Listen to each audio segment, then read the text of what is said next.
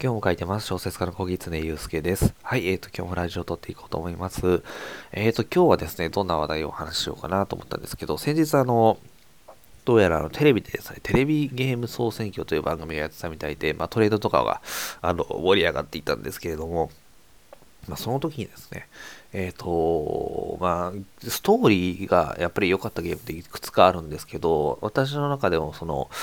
まあ、いわゆる FF、ファイナルファンタジーってやっぱりこう、ストーリー、新しいよな、あの、当時としてこう、新しいストーリーを追っているよな、なんてことを思ってるんですけど、あの、そういうストーリーをこう、ゲームをしながらですね、あの、学べたっていうのは良かったなと思っていて、私にとって一番こう、あの、思い出深い、えー、ファイナルファンタジーって、ファイナルファンタジー4なんですよ。あのまあ、セシルというですね、主人公が出てくるんですけど、この作品、あの特徴があってですね、えっ、ー、と、キャラクターがこう、割とすぐ、まあ、戦線離脱というか、死んだりとか、みたいな感じになるんですよね。あのそれまでのこの RPG、私の中でのその、まあ、ドラゴンクエストとかやってたんですけど、で、仲間がま離脱するっていう要素ってあんまりこう、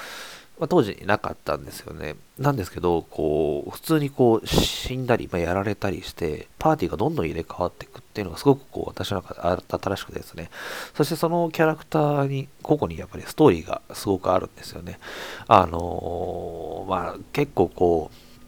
う、割とこう、私の中で好きなキャラクターでギルファードっていうキャラクターがいるんですけど、彼はすごくこう、なんていうんですかね、えー、まあ、婚約者、まあ、婚約者だったかな、えー、彼女だったか、えー、なんですけど、を敵に、まあ、殺されてしまってですね、まあ、復讐を誓うキャラクターなんですが、最初はこう、まあ、メソメソしてですね、戦おうともしないみたいな感じなんで、それをセシルが、まあ、一緒に行こうみたいな感じにするんですけれども、彼がですね、あのまあ、どんどんこう、成長していくんですよ。あの、やっぱすごくこう、ヘタレなので、あの、で、あんまりキャラクターとしても強くはないんですけど、あの、最終的にですね、まあ、ギルバートがいろいろ助けてくれたりみたいなシーンがあって、そこがすごく好きなんですよね。やっぱりこう、どうしようもないキャラクターが勇気を振り絞る瞬間みたいなものが私はこう、すごく、あの、好きなので、あの、そういう、こう、なんですかね、あんまりこう、うん、どうしようもないキャラクターが頑張る瞬間っていうのが 私は好きで、ギルバートがそうやってこう、頑張ってセシルたちを助けてくれる瞬間っていうのがあるんですけれども、そのシーンが、えー、とっても好きなんですよね。そんな感じでこう、キャラクター個々にですね、すごくストーリー性があるんですよ。ファイナルファンタジー4は。で、そのキャラクターが、まいなくなってしまったりするっていうのが、あの、すごく良くてですね、出会いと別れみたいな結構最近その小説のその根源にある感動って何何かなみたいなことを考えるんですけれども、あの、それの中で私はその人が人を思う気持ちっていうのが人の感動を呼ぶんじゃないか。まあもしかしたらそれは犬対して犬とか猫とか動物かもしれませんけど、人がこう何かを思う気持ちっていうのが、えー、胸を打つんだなとか思うんですけれども、まあその中でこう出会いと別れっていう要素もあったりするよなとか思ってて、まあ、私が、あの、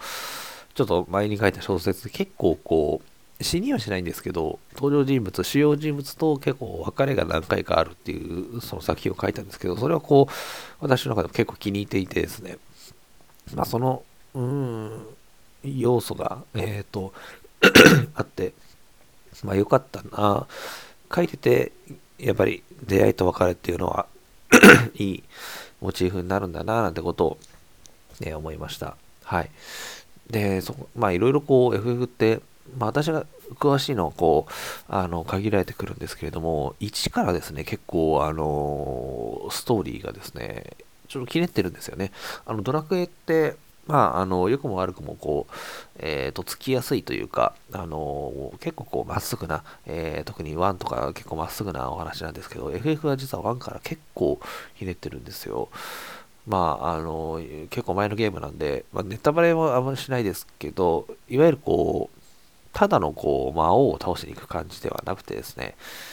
うん、その、まあ、動機っていう部分でも、その敵の動機っていう部分でも新しいんですけれども、その敵がですね、うん、まあ、新しいんですよね。